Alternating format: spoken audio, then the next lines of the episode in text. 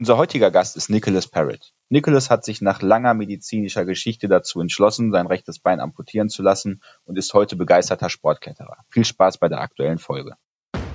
Deutschland geht gemeinsam weiter. Herzlich willkommen zum Prothesentalk, dem Podcast von und für Prothesenträger, Angehörige, Orthopädietechniker, Ärzte, Therapeuten und alle, die mit Prothesen im täglichen Leben zu tun haben. Diese Folge wird präsentiert von der Prothesengemeinschaft. Werde jetzt Mitglied unter www.prothesen-gemeinschaft.de oder lade dir die Prothesen-App in deinem App Store herunter. Jetzt aber erstmal viel Spaß mit der aktuellen Folge.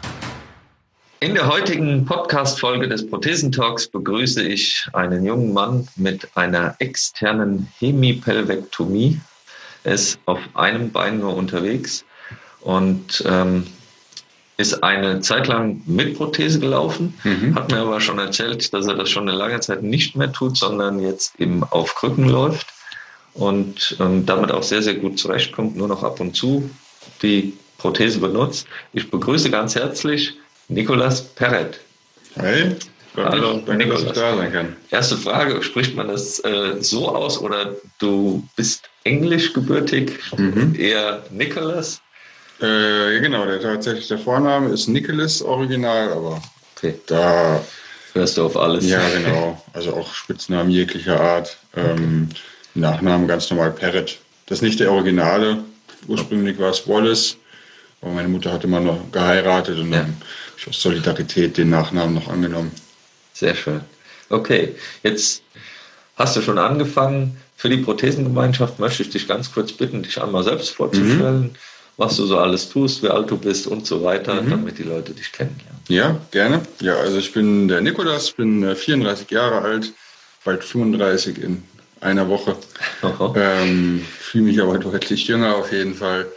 Und ähm, ja, bin jetzt seit August 2014 amputiert. Ähm, war tatsächlich meine eigene Entscheidung, weil ich äh, 2004 hatte ich einen Tumor in der Beckenschaufel und dann drei künstliche Hüftgelenke in acht Jahren und ähm, ganz viel Infektion und äh, eigentlich so alles mitgenommen, was man mitnehmen konnte. Und äh, dann hätte ich nichts mehr machen können mit dem Bein. Und dann war es im Endeffekt meine Entscheidung, nach der Amputation zu fragen. Also ich habe ganz stumpf, wirklich rational, was spricht für oder was spricht gegen die Amputation. Und ähm, da war ich ganz emotionslos und habe wirklich nur den Nutzen gesehen und da war ganz klar, irgendwie Amputation bringt mich voll nach vorne. Mhm. Nichts, was krank werden kann, was ich wieder entzünden kann. Ähm, zumal ich gar keinen Sport hätte machen können mit dem Bein. Ja.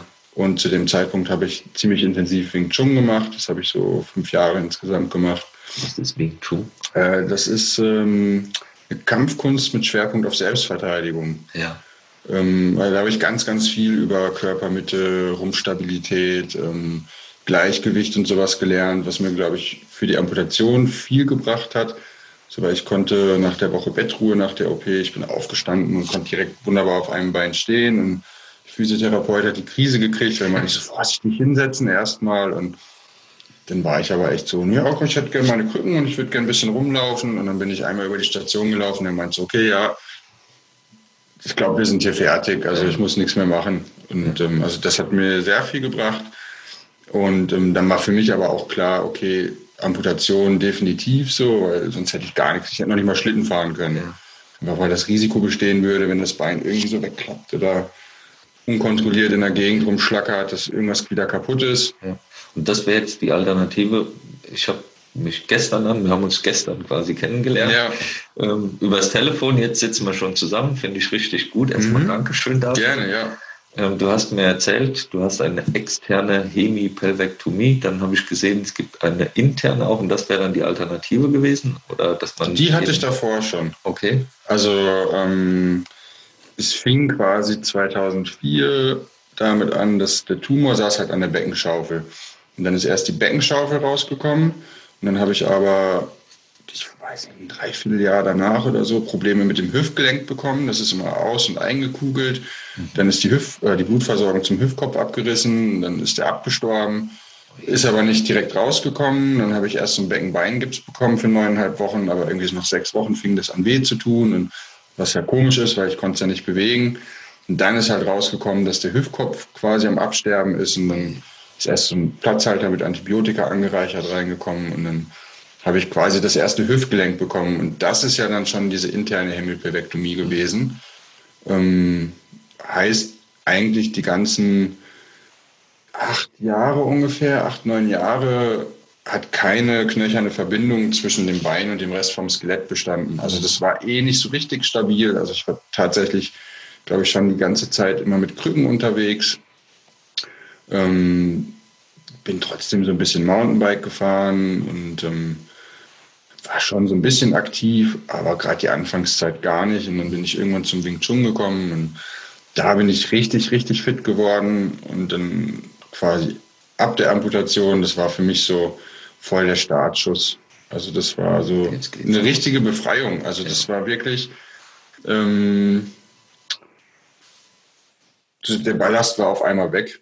Also und auch die ganze Energie, die ich über diese zehn Jahre in das Bein reingesteckt habe, die ist jetzt übrig. Hm. Und ähm, also die Anfangszeit, also die ersten ein, zwei, drei Jahre, habe ich so ganz krass gemerkt. Also ich war wirklich so nicht unangenehm, unruhig, sondern einfach ultra motiviert. Also ich habe mir auch dann irgendwann eine geflügelte Sonne auf die Brust tätowieren lassen, weil das so ein bisschen so die Energie ist, die mich so nach vorne trägt. Ja.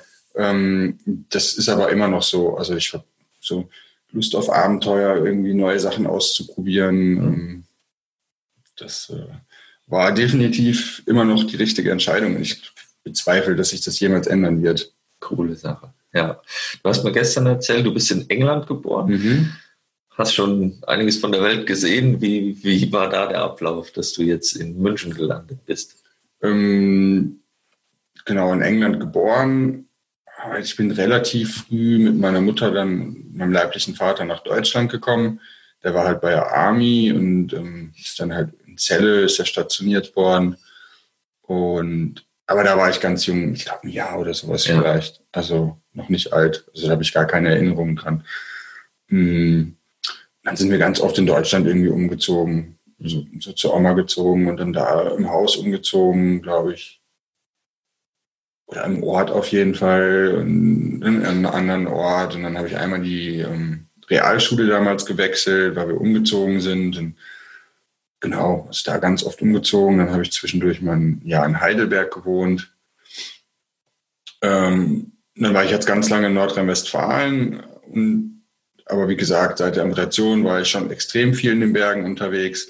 Davor so ein bisschen. Also ich bin 2013 war das, glaube ich, bin ich eine 24-Stunden-Wanderung äh, hier in Bayern gelaufen. Ja. Also um Füssen unten rum, Schloss Neuschwanstein die Ecke. War super schön. Ähm, hat auch echt gut geklappt. Also da war ich echt begeistert. In 23 Stunden habe ich für die Strecke gebraucht. War so eine Tages- und Nachtwanderung und waren insgesamt so 65 Kilometer. Ähm, da halt auch schon mit Krücken unterwegs, aber noch mit, mit dem anderen Bein. Da habe ich halt nur eine Blase an der Hand gehabt vom Krückenlaufen, aber ansonsten ging es relativ gut. Und dann aber seit der Amputation habe ich schon versucht, maximal viel in die Berge zu fahren. Und dann jedes Mal, wenn ich immer wieder nach Nordrhein-Westfalen hochgefahren bin, hey, wieso fahre ich eigentlich jedes Mal wieder hin, um dann möglichst bald wieder runterzufahren? Ja. Und, ich so, und ich wollte halt auch irgendwie was arbeiten oder erstmal eine Ausbildung machen im Sportbereich, irgendwas mit Menschen. Und mh, hm, habe mich dann für eine Sport- und Fitnesskaufmann-Ausbildung entschieden, die ich mir dann in München gesucht habe. Einfach um auch näher an den Bergen zu sein. Macht Sinn, ja. Ja, und das war auch äh, die richtige Entscheidung. Ja, sehr gut. Ja, freut mich. Um auf deine ja, Zeit nach der, nach der Amputation dann nochmal zu kommen. Du hast ja gesagt, du bist sofort aufgestanden und ähm, ja, mit den, mit den Krücken sofort losgelaufen. Ähm, aber es war ja auch sicherlich dann der Gedanke, okay, eine Prothese. Ich, ich schnall mir irgendwas drunter, damit ich eben auf zwei Beinen unterwegs bin. Wie war die erste Versorgung oder wie ist das zustande gekommen? Hm, also ich habe gar nicht am Anfang an eine Prothese gedacht, so, sondern ähm, die Ärzte meinten ja und um Prothesenversorgung wäre das eine Option und ich, keine Ahnung, also ich habe jetzt erstmal nur an mit einem Bein gedacht, an dann einen Techniker, mit dem ich mich sehr gut verstanden habe, der meinte, können wir schon bei dir machen, du bist halt fit, so, das kann man schon gut machen. Aber sein Gefühl ist, dass ich tendenziell zu fit bin für eine Prothesenversorgung. Also heißt, dass so wie es im Endeffekt auch eingetreten ist, mich die Prothese einfach einschränkt. Ja. Ähm, nichtsdestotrotz habe ich dann gesagt, nee, geil, ich habe Bock drauf, ähm, finde ich geile Technik, ähm, ist sicher auch wieder eine spannende Erfahrung, einfach mit, also freihändig durch die Gegend zu laufen und habe mich dann auch für die Versorgung entschieden und war dann ja auch erstmal mit der Interimsphase und so. Und war ein ganz spannender Prozess und dann, ähm, als ich dann irgendwann quasi die fertige Prothese hatte, war ich da auch zufrieden bin dann auch schon relativ viel mit rumgelaufen. Hm. Aber ich war doch deutlich langsamer mit Prothese als mit Krücken. Also Treppe laufen ist halt auch nicht so geil gewesen. Treppe runter ging schon ja. ganz gut, geht halt alternierend irgendwie. Aber Treppe hoch war halt immer voll der Mist, weil ich dann immer das Bein steif hinterherziehen musste. Ja. Und ähm, ja, es sind so mehrere Kleinigkeiten, die dann schon dafür gesorgt haben, dass ich die dann irgendwie immer weniger getragen habe, immer weniger. Ähm, also Toilette auch sowieso mit dem fetten Beckenkorb irgendwie. Also es war schon gut und sehr minimalistisch gehalten. Ich glaube, Mammutsystem oder so heißt mhm. das. Ähm, ja, also an sich war ich auch zufrieden damit, aber gerade für meinen Sport ist es eh nicht in Frage gekommen mit Prothese. Ja. Und weil ich dann irgendwann immer mehr und immer mehr Sport gemacht habe, habe ich die vielleicht mal zu Hause zum Kochen oder zum Wohnung sauber machen angezogen. Weil da war es schon ganz angenehm, in der Küche so freihändig arbeiten zu können. Ja.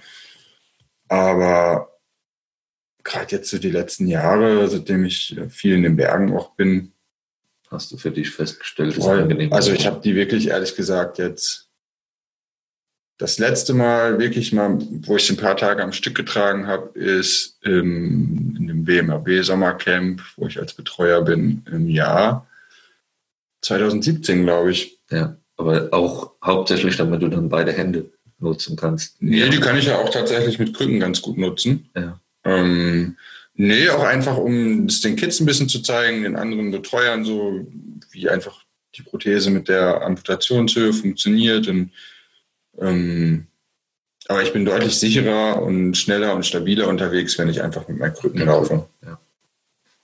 Klingt gut. Damit hast du auch die Frage schon beantwortet, der Unterschied mit und ohne Prothese haben wir ja. quasi schon durch.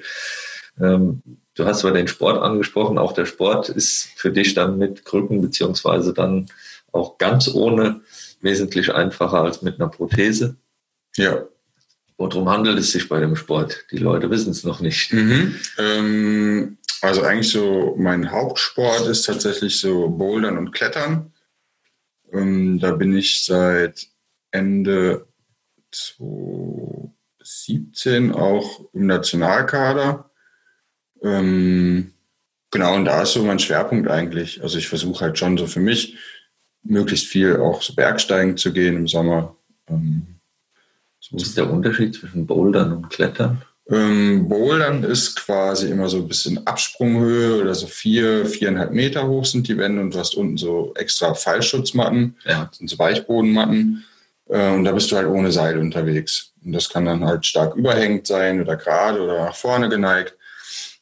So wie Kletterwände halt auch. Ja. Ähm, genau, nur dass du ohne Seil unterwegs bist. Und dann. Wenn du fällst, fällst du weich. Ja, genau. Natürlich kann man sich schon auch verletzen. Also es gibt tatsächlich deutlich mehr Verletzungen beim Bouldern als beim Klettern. Also gerade was so Arme, Knöchel, mhm. Knie verdreht oder sowas angeht, weil wenn du irgendwie unkontrolliert aus dreieinhalb Metern irgendwie runterfliegst. Ja, ja, total. Ja.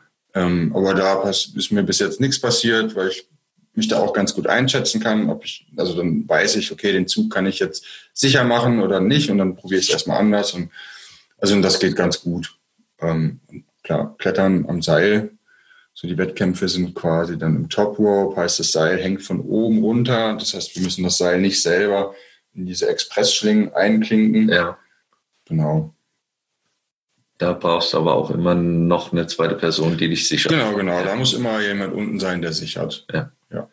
Und das machst du hauptsächlich in Bergen oder auch in, in Kletterhallen hier? Mm, tatsächlich schon eher in Hallen als ähm, also am Fels. Ja. Ähm, ich versuche schon irgendwie ein paar Mal im Jahr mit Freunden. Also ich habe halt in München einige Freunde, die wirklich ganz regelmäßig fast jedes Wochenende an Fels fahren. Und da kann ich mich dann einfach einklinken. Mhm. Ähm, wir waren jetzt Anfang des Jahres, über Ostern waren wir zwei Wochen auf Gozo zum äh, Felsklettern. Schön. super schön. Ja. Ganz tolle Insel, ganz schöne Kletterei, ziemlich ruhig. Hm, also das versuche ich schon, irgendwie auch irgendwie ein bisschen Felszeit zu haben. Aber auch einfach, weil die Wettkämpfe, zu denen ich fahre, ähm, ist halt auch quasi am Plastik, also in der Halle oder halt an künstlichen Wänden, die außen aufgestellt sind. Mhm. Da macht es natürlich Sinn, dass ich dann auch viel Zeit äh, in der Halle verbringe zum Trainieren. Ja. Und da hast du hier gute Voraussetzungen. Ich kenne jetzt die in Freudmanning, die steht, mhm. die ist ja quasi draußen und drin, die Sache. Genau. In München hat super Voraussetzungen. Ja. Also in Freima Freimann, ja, genau. die Halle, die du jetzt meinst, dann in Thalkirchen, wo ich meine Ausbildung gemacht habe. Ähm, ja, dann gibt es etwas weiter draußen ähm, Gilching noch. Das sind auch alles so DAV-Hallen, die im Verbund sind, die ja. alle so ein bisschen zusammengehören. Ähm, aber dann haben wir natürlich auch echt gute Boulderhallen hier in München. Also die Trainingsmöglichkeiten sind echt super.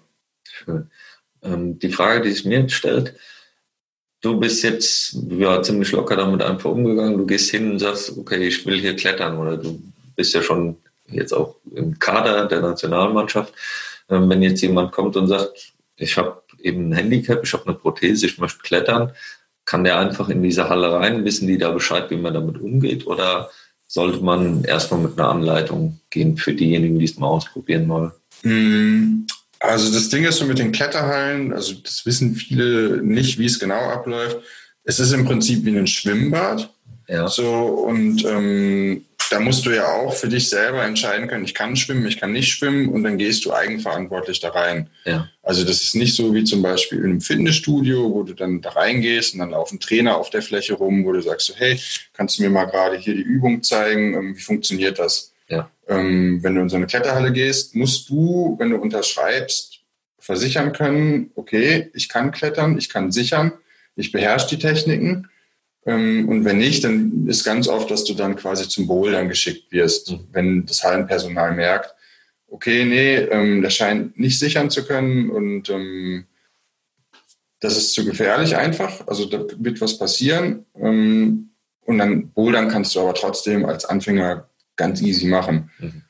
Ähm, also da, wenn du an, Bock hast, was zu machen, es gibt, glaube ich, schon viele, viele Klettergruppen, die mit Handicap sowas machen. Aber ich bin da auch Fan von, einfach wirklich in ganz normale Anfängerklettergruppen zu gehen oder und das, dass man da gar nicht so auf so ein gesondertes Gleis gestellt wird. So, jetzt dürfen nur die alle mit Handicap ja. zusammen was machen, sondern also Inklusionsgedanke einfach mischen. Ja, ja, voll. Also so ging es mir jetzt seit der Amputation auch nur.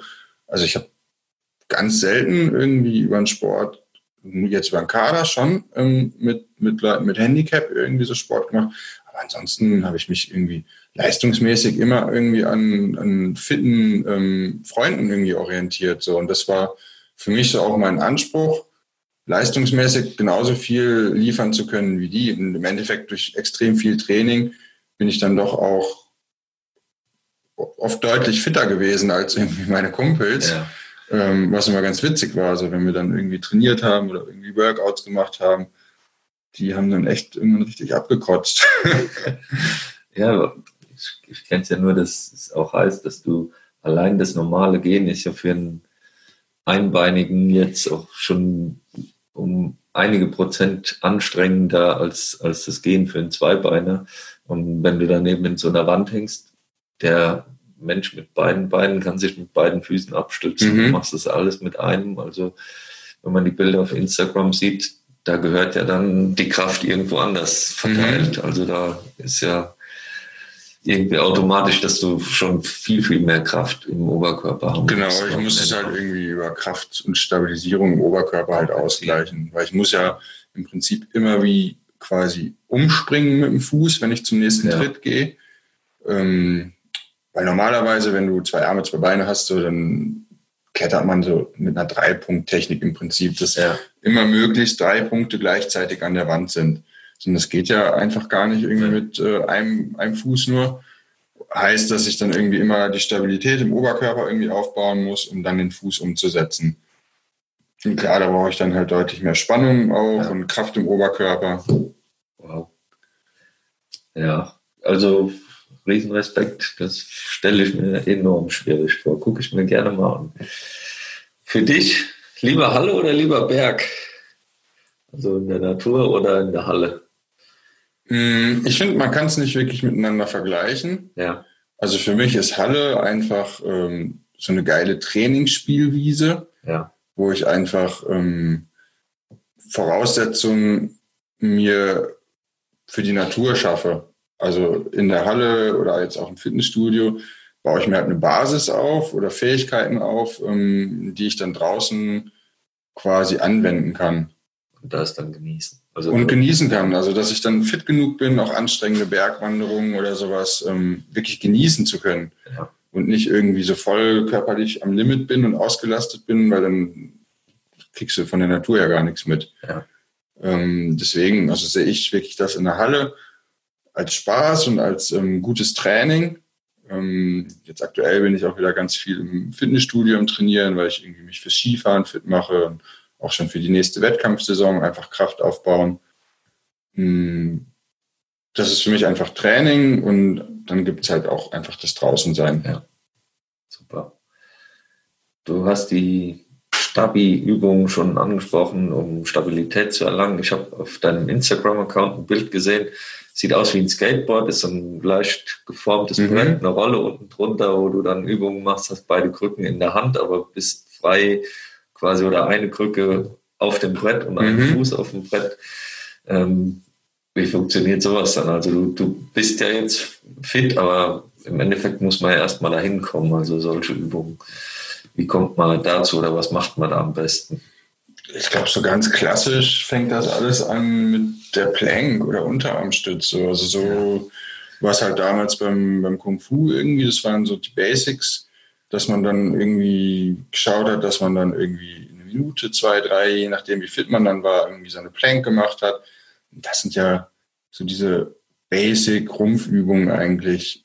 Und das baut sich dann halt alles darauf auf. So dass du dann irgendwann das nur noch mit einem Arm machst oder dann irgendwie abwechselnd irgendwie irgendwo hintippst oder so mit den Händen und dann ähm, ganz viele Impulse setzt, so dass du das ausgleichen und stabilisieren musst und dann auf, auf dem Wackelbrett mit dem Fuß oder so ja. oder in einer, mit so einem Schlingentrainer drin oder sowas.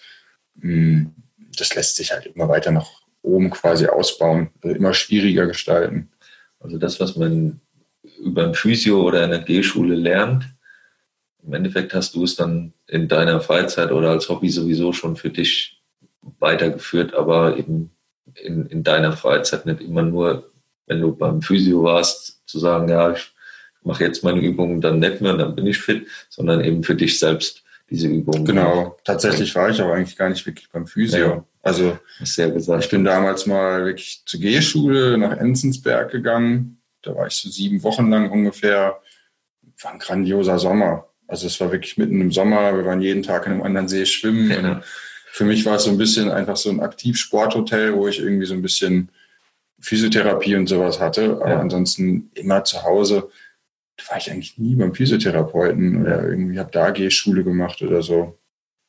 Das heißt also, als Tipp könnte man sagen, diese Stabilitätsübungen, dass, wenn man das für sich ständig durchführt und macht, dass man auf ein Fitnesslevel kommt, wo man sagt, okay, so kann ich dann auch wirklich sehr, sehr gut gehen. Ob mit total, mit total. Also ich glaube gerade für, für Leute, die mit Prothese unterwegs sind, ähm, sind so Rumpfübungen essentiell. Also ja. da sollte man schon irgendwie so vielleicht so eine kleine Routine, die man irgendwie jeden zweiten Abend oder so, das ist ja auch nicht länger als zehn Minuten, was man da machen muss. Ja. Irgendwie so ein bisschen Unterarmstützvarianten, äh, vielleicht so auf dem Wackelbrett oder auf so einem Wackelkissen irgendwie stehen wenn du sowas jeden zweiten Abend machst, so, das wird irgendwie der Stabilität beim, beim mit Prothese laufen extrem viel bringen. Ja, super. Ich habe auch gesehen, du hast eben angesprochen, Skifahren kommt jetzt auch demnächst mhm. wieder und auf dem Mountainbike sitzt du auch mit nur einem Bein. Mhm. Also auf dem Rennrad habe ich es ja gesehen bei der Reha-Care, auf dem Mountainbike dann auch durch die Berge. Mhm. Stelle ich mir auch heftig vor.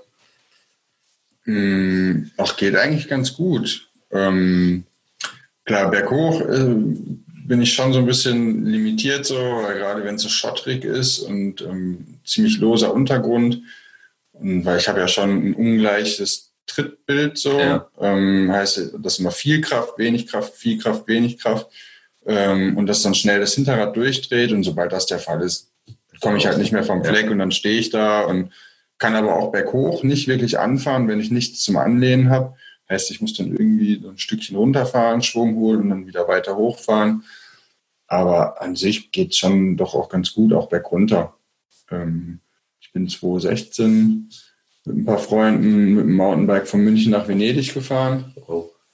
Das war auch echt ganz cool. War halt so ein Mix. Wir sind so Waldwege gefahren, so ein bisschen Schotterwege, Radwege, waren auch mal Etappen, wo wir Straße mit dabei hatten. Ähm, das war ein cooler Mix. Das hat echt Spaß gemacht. Aber da habe ich schon gemerkt, dass ich deutlich lieber zu Fuß in den Bergen unterwegs ja. bin. Ja, kann ich mir vorstellen. Also das stelle ich mir auch sehr anstrengend vor. Genauso Skifahren auch. Also da hast du dann zwei, zwei Ski noch außen dran. Genau, also Krückenski, ja. ähm, wo man aber eigentlich fast gar kein Gewicht drauf hat, die wirklich nur dafür da sind, um so eine Bewegung im Oberkörper so einzuleiten. Ähm, und ansonsten wirklich ein Stehend auf einem Ski. Wow. Ist halt für den Oberschenkel anstrengend. Ähm, aber rein theoretisch kann man mit einem Bein schon ähnlich viel fahren wie mit äh, zwei Beinen. Respekt. Wir haben eben schon mal angesprochen, wir sind schon auf den Kader gekommen. Du bist in der Nationalmannschaft mhm. der Kletterer. Wie oft trainierst du? Was, wie sieht es aus, dieses Training? Mm, also an sich, also jetzt gerade habe ich so ein bisschen Boulder-Kletterspezifisch ein bisschen Pause gemacht, weil ich mir ein Ringband am Ringfinger ein bisschen gestresst habe. Mm, aber wenn da alles fit ist, was jetzt wieder der Fall ist, ist schon so, dass ich in der Boulder-Halle so dreimal die Woche ungefähr bin. Aber dann zusätzlich dazu halt auch noch Krafttraining mache. Also jetzt aktuell ist ohne Bouldern bin ich so bei sechs Trainingseinheiten die Woche.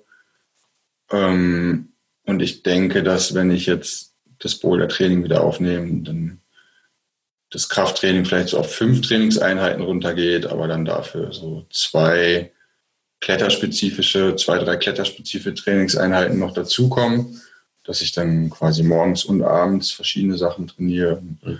Also man, es ist halt nichtsdestotrotz Leistungssport ja. Und das Niveau ist extrem hoch. Also ähm, ist immer spannend, wenn Leute auch ein bisschen durch Zufall oder auch nicht Zufall irgendwie auf so einen Wettkampf von uns kommen und sehen, auf was für ein Leistungsniveau wir klettern. Ist dann so, hey, krass, das kletter ich mit zwei Armen, zwei Beinen nicht. Ja. Ähm, also das ist abgefahren. Ähm, es ist schon echt richtig, richtig anspruchsvoll. Also das wird, glaube ich, unterschätzt. Und das ist, glaube ich, auch in vielen anderen Handicap-Sportarten so, dass ähm, so der, in Anführungszeichen, fitte Bürger, weil oft sind ja die, ähm, die gehandicapten Leistungssportler, also eigentlich genauso fit oder fitter als normale Leistungssportler. Ja. Ähm, aber der noch, in Anführungszeichen normale Bürger sagt dann, ja, ja, hier die mit ihrem Behindertensport, aber wenn die da wirklich, glaube ich, sich mal ein bisschen mit befassen und das dann auch sehen und dann eigentlich total geflasht sind und so, hey krass, boah, da bin ich ja Welten von entfernt, so fit zu sein. Ja, definitiv. Also ich habe mit einem Kollegen, aber in diesem Jahr waren wir in der Boulderhalle in Koblenz und haben das ausprobiert. Ich glaube, ich habe drei Minuten an der Wand gehangen, bis ich dann mich gewagt habe, den zweiten Griff zu setzen. ähm, ich kann es aus eigener Erfahrung bestätigen, es ist brutal schwer. Also da gehört richtig viel Kraft, auch im Bauch, im Oberkörper dazu. Die Jungs bei uns sind die Wand dann auch hochgeklettert. Wo ich mich gequält habe, sind die dann mit dem kurzen Satz, die machen wir ohne Hände, die Wand, sind die dann da hoch, äh, ohne, ohne Füße und sind dann da hochgekrabbelt und ich habe gedacht, okay, heftig. Und im Endeffekt ist es ja für dich ähnlich, dass du mhm mit einem Fuß dich den, den Punkt abstützen kannst und dann mit beiden Händen hochziehst. Ja, also, ja das ist, glaube ich, auch der Grund, warum ich lieber im Überhang kletter. Ja. Also quasi so nach hinten geneigte ja. Wände. Weil da bin ich mit einem Fuß schon fast eher im Vorteil gegenüber ähm, mit zwei Füßen. Also ich muss mir ja eh immer nur einen Punkt suchen, wo ich meinen Fuß parke. Ja. Das ist ganz oft, dass ähm, ich dann auch Leute beobachte halt mit zwei Füßen, die denselben Boulder machen und dann den einen Fuß dahin oder vielleicht doch dahin und dann hast du den gut platziert und was mache ich mit dem anderen? Ja, dann drücke ich den irgendwie vielleicht gegen die Wand und da muss ich einfach immer nur einen Punkt für mich finden. Und ja. Also da ist es für mich ein also geringerer Nachteil, mit einem Fuß unterwegs ja. zu sein Überhang. Andersrum ist es dann halt im, äh, auf einer Platte, also nach vorne geneigt, wo du im Prinzip deutlich mehr mit den Füßen machst. Also da kannst du rein theoretisch, wenn du gut treten kannst und ein gutes Gefühl hast in den Füßen, freihändig hochgehen. Er ist nach vorne geneigt, du bist nah an der Wand und trittst mit den Füßen immer ganz hoch und da habe ich total das Nachsehen. Also weil die Griffe sind oft ganz, ganz, ganz klein und du machst viel über Balance mit den Füßen und dann bin ich total aufgeschmissen. Also deswegen, da bin ich dann auch nicht so gerne unterwegs in, in dem Gelände. Cool. Finde ich gut. Ähm, ja, Kadertraining. Ich habe gesehen ein Bild, da stand Climb to Tokyo. Jetzt ist ja nächstes Jahr sind die Olympischen Spiele. Ist Klettern olympisch oder paralympisch? Olympisch ja, aber nicht automatisch paralympisch. So. Also das sind schon so zwei separate Prozesse. Ja. Also wenn irgendwas olympisch wird, wird es nicht automatisch paralympisch. Ja.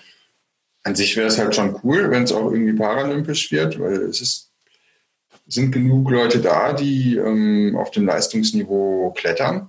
Ähm, und glaube ich auch viele Athleten, die da wirklich Bock drauf haben. Also ich wäre da auch definitiv dabei, finde ich ja. auch spannend. Aber es ist es noch nicht. Genau, muss man jetzt mal abwarten, wie das angenommen wird bei Olympia, ob das Format gut ankommt.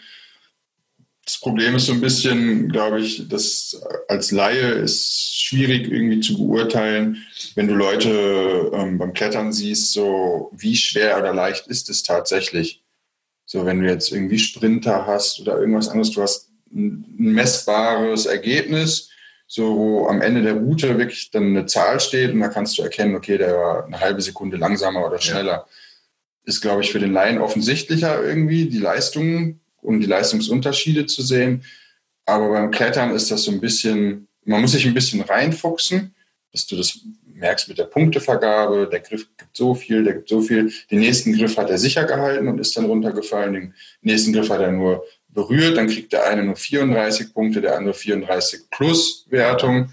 Ähm, genau, muss man mal abwarten, wie das ankommt. Ja. Ähm, Wäre natürlich cool, es ist halt ein schöner Sport. Ja ähm, mit wenig Ellenbogen. Also das finde ich cool. Also das ist ein sehr cooles Miteinander. Natürlich, auf dem Wettkampf klettert man schon irgendwie dann auch gegen die anderen, aber ja.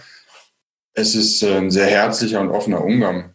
Also bis jetzt so meine Erfahrungen, auch auf den Paraclimbing-Wettkämpfen, ist halt schon irgendwie das, entweder man kommt selber aus einer Route runter und hat gemerkt, okay, der Griff ist, wenn man den jetzt irgendwie so seitlich nimmt, nicht so gut, wenn man den aber von oben nimmt, ist er besser. Und es ist echt so, dass du den nächsten, der nach dir klettert, so, der für ein anderes Land startet, oder du sagst so, hey, man kennt sich ja. ja. Und dann sagst du, ey, pass auf, der ist scheiße, wenn du ihn so greifst, greift ihn so rum. Ja. Also, oder man kriegt selber Tipps von anderen, so, hey, wenn du trittst, tritt direkt den nächsthöheren, weil unten, der bringt dir nicht so viel, dann bist du mit dem Schwerpunkt schlecht runter. Also, und das finde ich ja. schön. Also, das hast du, glaube ich, bei wenig anderen Sportarten, dass man da irgendwie so kollegial miteinander auch umgeht passt ja ins Bild. Also man ist dann schon, es ist quasi dann auch, obwohl man es allein macht, eine, eine Teamsportart in dem Sinn, dass man sich gegenseitig unterstützt. Ja. Ja, und man feuert sich gegenseitig an. Also es ist ganz normal, dass aus allen anderen Ländern, die feuern dich dann auch mit an, wenn du gerade irgendwie hochgehst. So. Ja, super. Dann macht Spaß. Total, ja. Was mir dann auch noch aufgefallen ist in deinem Instagram-Account, ein Bild, wir gucken jetzt quasi direkt auf den Olympiaturm, mhm. das Olympiastadion hier in München und eben dann auf das weltbekannte olympische Zeltdach. Da war ein Bild, Sonnenuntergang, ähm, Kletterer, die unter dem Zeltdach unterwegs waren. Ich glaube, es war in diesem Sommer sogar, dass Weltmeisterschaften stattgefunden. Ja, das ist mit der Boulder World Cup gewesen. Genau. Sein, ja. Und ähm, da wollte ich wissen, warst du selbst mit dabei oder als nein, Zuschauer? Nein, als Zuschauer, genau. Also das ist quasi ähm, der Boulder World Cup, der jedes Jahr auch in München stattfindet. Das ist quasi von den nicht gehandicapten äh, Nationalathleten, ja. Die, äh, die starten da dann. Ja. Und da war ich halt als Zuschauer dabei. Ja. ist so für mich immer wieder ein Traum. Olympiastadion ist halt so mein, mein kleines Wohnzimmer. Ja. Und alles, was da stattfindet, ob es der Marathon ist, ob es eben dann äh, Rugby ist oder Sportarten wie Klettern, mhm. wenn da was ist, ich finde das immer eine unheimlich geniale Atmosphäre. Total. Und ich habe das Bild gesehen bei dir auf dem Account und fand das so irre. Also ich stelle mir das wunderschön vor, da dann auch zu klettern. Mhm. Ich glaube, die Atmosphäre da, wenn man klettert, ist schon echt super. Ja. Ist dann an dem Stadion unter diesem Wabendach irgendwie drunter ja. und es sind dann auch echt auch immer erstaunlich viele Leute, so 5000 Zuschauer, die dann ja. irgendwie vor den Boulderwänden stehen und sich das dann angucken und das ist echt schon cool. Ja, coole Sache, finde ich gut. Ja, bevor wir weitergehen zu dem Klettern, habe ich noch eine Frage und zwar, ähm, wenn jetzt jemand sagt, ich bin angefixt, der überzeugt mich, der, der ist so mit Leidenschaft dabei und der macht mir Lust darauf und es möchte jemand anfangen, gibt es da die Möglichkeit zu sagen, ich, ich möchte da mal irgendwo dabei sein? Hat man die Möglichkeit zu sagen, ähm, ich, ich bin an einem Tag mal dabei und möchte das ausprobieren? Mm, also bei uns beim Kader, wir haben halt, wenn wir unsere Trainingstreffen haben, sind immer zwei Tage. Der erste Tag ist, sage ich mal, für Neuinteressierte, aber da ist, glaube ich, schon so ein bisschen Voraussetzung, dass man schon klettern kann auf jeden Fall. Ja. Ähm, weil das Leistungsniveau einfach extrem hoch ist. Also wenn man jetzt mal Klettern ausprobieren will, ist das, glaube ich, nicht die richtige Adresse. Ähm, aber es gibt, glaube ich, schon, also jetzt gerade in Städten wie München, wo du extrem viele Kletterhallen hast, da gibt es auch so private Kletterschulen im Prinzip, so, die sich auch teilweise auf Klettern mit Handicap oder so spezialisiert haben. Ja. Ähm, aber auch ganz normale private Kletterschulen ähm, oder über den DAV auch, die dann so Grundkurse anbieten. Ähm, und da kannst du, glaube ich, auch mit, mit Handicap irgendwie gehst du ganz normal hin und die sind eigentlich alle so geschult, die Trainer, dass dann geschaut wird, was kannst du machen, ähm, wie kannst du es machen. Und also da kann man wirklich einfach mal in die Hallen reingehen oder irgendwie googeln, ähm, Kletter-Anfängerkurs oder sowas. Und ja. da gibt es eigentlich gerade in größeren Städten schon extrem viel Angebote. Sehr schön. Dann hoffe ich, dass diejenigen, die Interesse haben, sich da auch mal dran versuchen, weil ich finde es eine sehr, sehr gute Sache. Du hast mir noch gesagt, dass du deinen Bürojob gegen den Kletterjob in Anführungsstrichen jetzt quasi getauscht hast. Du hast also vorher im Büro gearbeitet und hast dich entschieden, das nicht mehr zu tun. Das heißt, wie sieht dein Alltag zukünftig aus? Mm, ja, genau. Also ich habe ja meine Sport- und Fitnesskaufmann in einer Kletterhalle gemacht. War jetzt nicht nur Büro, ähm, war so ein, ein cooler Mix eigentlich aus ähm, ein bisschen im Service unten arbeiten, auch aber einfach Bestellungen machen, was Lebensmittel angeht, Shopbestellungen, Verleihbestellungen, Bestandsüberprüfungen, also von A bis Z, so diesen Kletterhallenablauf. Ähm, wenn ich jetzt aber quasi, ich hatte die Möglichkeit übernommen zu werden, mhm. habe mich da aber dagegen entschieden, so, das wäre einfach ein Bürojob gewesen. Ich hätte tatsächlich auch wirklich nur eine halbe Stelle machen können und das war, war auch mein Wunsch. Aber selbst das war mir hat nicht dem entsprochen, was ich dann einfach für mich machen wollte. Hm, tatsächlich jetzt aktuell gerade mache ich quasi nichts, außer, also mein Job besteht gerade darin, einfach zu trainieren und mich selber fit zu machen. Ja. Also ich arbeite im Prinzip an mir selber, ähm, wird aber schon gerne über den Winter, was du gerade angesprochen hast, äh, in der Boulder- oder Kletterhalle einfach ein bisschen arbeiten. Ja. Ähm, und dann bin ich ab Mitte Februar eh bei Antalya auf einem Klettercampingplatz für ich weiß es nicht, drei, dreieinhalb Monate arbeiten. Ähm, deswegen ist es schwierig zu sagen, wie der Alltag dann auch für die Zukunft, weil da bin ich einfach sehr offen und auch einfach flexibel und habe einfach auch Lust auf neue Sachen. Ähm, es kann auch sein, dass ich nächsten Sommer sage, hey geil, ich habe Bock woanders hinzuziehen und irgendwie ganz andere Arbeit zu machen, ja. die aber schon irgendwas mit Sport zu tun hat. Aber ähm, so aktuell ist schon der Plan, dass ich, wenn ich aus Antalya komme, auch erstmal wieder in München bleibe und ähm, mir dann auch irgendwo einen Job suche. Wird wahrscheinlich schon irgendwo in Richtung Kletterboulderhalle ja. wieder gehen. Ähm, und dann ein bisschen Geld an die Seite legen, weil ich würde gerne meine Personal Trainer Lizenz noch machen. Mhm. Und das ist was, was mir richtig, richtig Spaß macht. Das wollte ich auch eigentlich gerne vor der Ausbildung machen, aber habe mich dann für die ja, sinnvollere Komplettausbildung Sport- und Fitnesskaufmann entschieden, weil da hast du dann eher was in der Tasche, ja. Was ein bisschen vielseitiger ist. So eine Lizenz, da bist du schon sehr begrenzt mit dem, was du machen kannst. Da kannst du halt nur als Personal Trainer arbeiten. Äh, aber das reizt mich schon sehr. Also ich merke es auch immer, wenn ich irgendwie Freunde so ein bisschen den Trainingspläne erstelle und die ja. dann so ein bisschen coach oder so ähm, und Tipps gebe. Und das macht mir super Spaß. Also da habe ich richtig Bock drauf. Und da kann ich halt auch irgendwie meine eigene Motivation und Energie irgendwie noch geiler irgendwie an, an Leute ranbringen. So. Die, die Armen. ich stelle es mir gerade so vor, wenn du, wenn du sagst, du kannst dich selbst quälen, das, das kann ich mir gut vorstellen, wenn du das dann jemand anderem auch noch vorbetest. Ja, ja, das kann ich tatsächlich sehr gut. So, wenn dann irgendwie so, ja, die Ausführung ist ganz gut, die du machst, aber mach das mal nur bis dahin, weil dann arbeitet der Muskel noch ein bisschen intensiver und dann machen die das und dann siehst du schon nach der zweiten Wiederholung, oh, oh, du Penner, das ist viel zu anstrengend. Und, ja. ähm, aber das finde ich, ähm, das macht mir Spaß und im Endeffekt freuen sich die Leute dann, wenn es ein gutes Training war. Ja. Und da habe ich richtig Bock drauf. Also das ist wirklich der Plan und das ist auch der aktuelle Plan, dann das nächstes Jahr zu machen Super gut. Ja, kann ich mir gut vorstellen bei dir. Also wirklich sehr, sehr schön. Wir sind hier hingekommen und haben uns zuerst mal über die Prothesengemeinschaft unterhalten. Du kanntest die Prothesengemeinschaft jetzt so noch gar nicht. Wir haben einfach nur mal durchgesetzt quasi mhm. durch die App und haben uns die verschiedenen Punkte angeschaut. Was ist dein erster Eindruck von der App, von dem, was du da so gesehen hast? Ähm, ich finde es sehr gut. Also ich glaube, dass sowas bis jetzt einfach gefehlt hat. Also eine einfach zu bedienende Plattform, wo man schnell irgendwie einfach in Kontakt treten kann, wo man auch ähm, einfach Themen irgendwie schnell zur Verfügung hat, die einen interessieren, wo man nicht irgendwie ewig bei Google suchen muss, bis man in irgendeinem Portal oder in irgendeinem Blog oder so dann irgendwas zu findet. So, und da hast du einfach alles kompakt irgendwie zusammen, irgendwie übersichtlich. Mhm. Ähm, also jeder kann es bedienen. Ich glaube, Kinder, Jugendliche, die das dann interessiert. Und ich finde es schön aufgebaut und auch einfach sehr vielseitig, dass du, du hast die Events, dann hast du irgendwie mit diesen Peers irgendwie das und ja. die ganzen anderen Sachen da drin. Also ich fand es äh, echt gut. Ich werde es auch echt gleich mal ähm, installieren. Sehr schön. Ja, und jetzt bist du automatisch sowieso schon Teil, weil ja. du wirst jetzt in einer Prothesentalk-Folge auftauchen.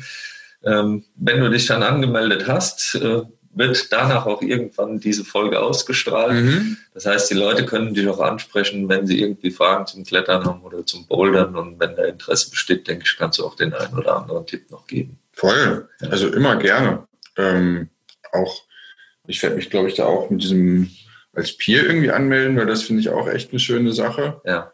Ähm, ich glaube, viele haben, gerade wenn der Schritt Amputation irgendwie bevorsteht, auch einfach viele Ängste, weil es halt schon noch ungewiss ist. Aber was so meine Erfahrung ist, und ich gehe vielleicht leichtfertig, würde ich jetzt nicht sagen, aber ich mache mir halt nicht so viel Gedanken darüber. Ja. So klar, jetzt fehlt halt irgendwie ein Bein, aber deswegen bin ich ja trotzdem noch ein vollständiger Mensch. So, ja. so laufe ich auch irgendwie durch die Gegend, so reagieren dann aber auch die Menschen auf mich. Ganz viele von meinen Freunden, die vergessen das komplett irgendwie, wenn wir zusammen irgendwie unterwegs sind, dass ich eigentlich nur ein Bein habe. Ja. Ähm, weil dann ganz oft ist, wenn irgendwie dann schwere Sachen irgendwie rumgetragen werden müssen, so, hey Nickel, kannst du nicht mal, ach, sorry. ähm, also das ja. wird halt ausgeblendet so und ich glaube, das ist immer, wie man selber damit umgeht. Äh, und da hatte ich schon auch wirklich Lust, äh, Leuten so ein bisschen Mut zu machen und es ist alles gar nicht so schlimm. Also ich kann es mir gut vorstellen, du hast ja gesagt, du bist auch schon darauf angesprochen worden, jetzt dass jemandem oder mit jemandem im Krankenhaus darüber zu sprechen und ihn ja. so ein bisschen zu betreuen. Ähm, kann ich mir sehr gut vorstellen. Würde mich freuen, wenn es eben dann auch zukünftig so ist und du da als Ansprechpartner fungieren kannst.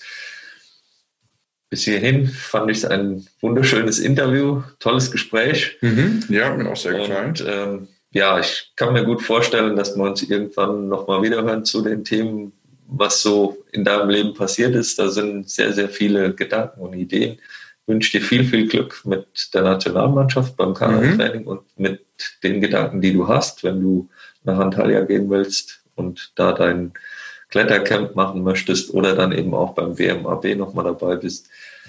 Vielen Dank an der Stelle. Ich danke dir auch. Und ja, wir hören uns bestimmt mal wieder.